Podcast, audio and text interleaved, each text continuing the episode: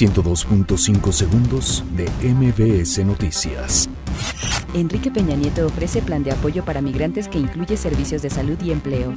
Senado y autoridades darán seguimiento a medidas de atención para migrantes. Diputados de Morena piden descalificar documentos de extinción de luz y fuerza.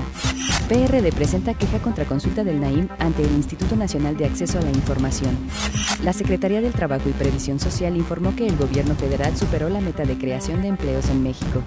El Instituto Politécnico Nacional se une a Megapuente por corte a suministro de agua en la Ciudad de México. Médicos en el sector de salud de Chiapas se declaran en huelga a falta de pago salarial. Balacera deja cuatro lesionados en la San Felipe de Jesús. Tecatito Corona en el once ideal de la UEFA Champions League.